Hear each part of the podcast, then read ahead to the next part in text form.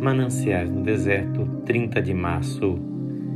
Eia, todos vós que acendeis fogo e vos cingis com faíscas, andai entre as labaredas do vosso fogo e entre as faíscas que acendestes. Isso vos vem da minha mão, e em tormentos jazereis. Isaías 50, 11. Que aviso importante para aqueles que estão atravessando momentos de trevas e procuram sair para a luz por si mesmos são comparados no verso com alguém que acende um fogo e anda no meio de suas próprias faíscas. O que significa isto? Significa que quando estamos em trevas, a tentação é descobrir uma saída sem confiar no Senhor e sem buscar apoio nele. Em vez de deixarmos que ele nos guie para fora das trevas, procuramos sair por nós mesmos.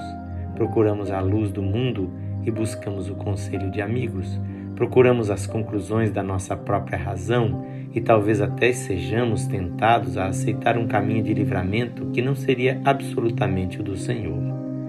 Todos estes caminhos são fogos acesos por nós, luzinhas frouxas que certamente nos levarão a encalhar em algum banco de areia.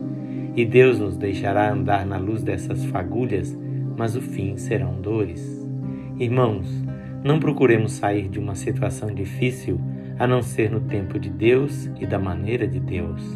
O tempo de aflição tem o propósito de ensinar-nos lições de que precisamos grandemente. Os livramentos prematuros podem frustrar a obra da graça em nossa vida. Simplesmente entreguemos a Ele toda a situação.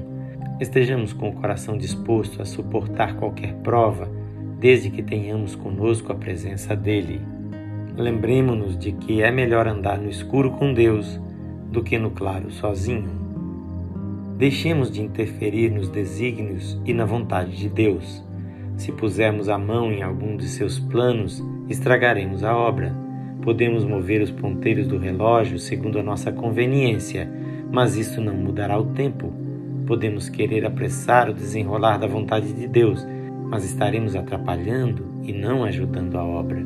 Podemos abrir um botão de rosa, mas isso trará danos à flor. Deixemos tudo com Ele, tiremos nossas mãos, faça-se a tua vontade, Senhor, e não a minha. A leitura do Mananciais no Deserto é feita por seu amigo, Pastor Edson Grando. Que o Senhor Jesus abençoe abundantemente a sua vida.